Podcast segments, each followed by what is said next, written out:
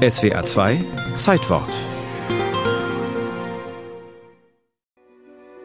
Gelim gelim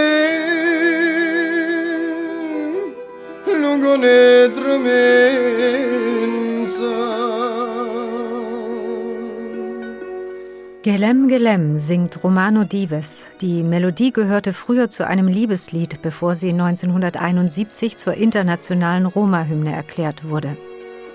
Jetzt ist die Zeit, steht auf, Roma, jetzt, heißt es in dem neuen Text, und wir steigen hoch, wenn wir handeln. Neben der Hymne wurde auf dem Welt-Roma-Kongress am 8. April 1971 in London eine Roma-Flagge vorgestellt.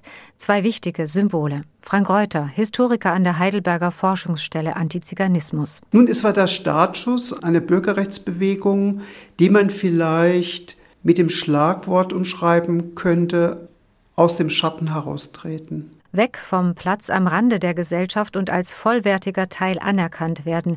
Darum geht es der Bewegung bis heute. Eines der Ziele war es, den Begriff Zigeuner loszuwerden und ihn durch die Eigenbezeichnung Sinti und Roma zu ersetzen. Das war ein ganz zentraler Schritt, weil es geht ja hier nicht nur um Worte. Daran hängt ja eine komplette Ideologie. Sie können den Zigeunerbegriff im Grunde nicht wertneutral verwenden. Er ist derart über die Jahrhunderte aufgeladen mit Assoziationen.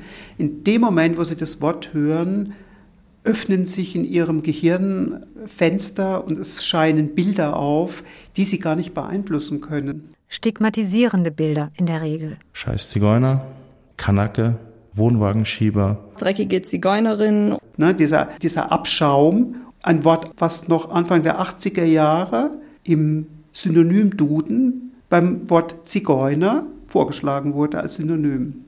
Verfolgung und Diskriminierung haben eine lange Geschichte. Forschungen zeigen, dass sie sich ab dem 16. Jahrhundert verfestigt haben, als in Europa die Nationalstaaten stärker wurden. Es bildet sich eine Obrigkeit daraus, die sehr stark auf Kontrolle des eigenen Territoriums und der eigenen Bevölkerung ausgerichtet ist. Und diese Kontrolle über das nationale Volk funktionierte vor allem durch Abgrenzung. Der Zigeuner wenn Sie so wollen, als die Antithese zur europäischen Zivilisation.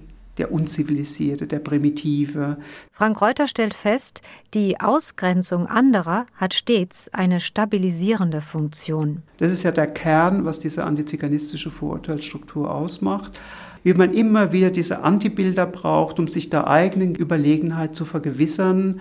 Und das war schon immer so in der Geschichte, dass Feindbilder eben dazu benutzt wurden, gesellschaftliche Widersprüche zu kompensieren. Die aktuelle Lebenswirklichkeit der Sinti und Roma ist komplex.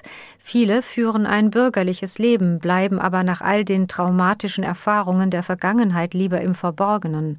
Und ins Blicklicht geraten die, die aus Furcht vor der Armut ihre Heimatländer verlassen. Es ist ein Riesenproblem, dass der mediale Fokus auf diese Minderheit fast ausschließlich von diesem Thema dominiert wird. Meint der Historiker Frank Reuter, denn es greifen wieder die alten Mechanismen und es wird wieder etwas zu einem ethnischen Problem gemacht, was ein soziales Problem ist.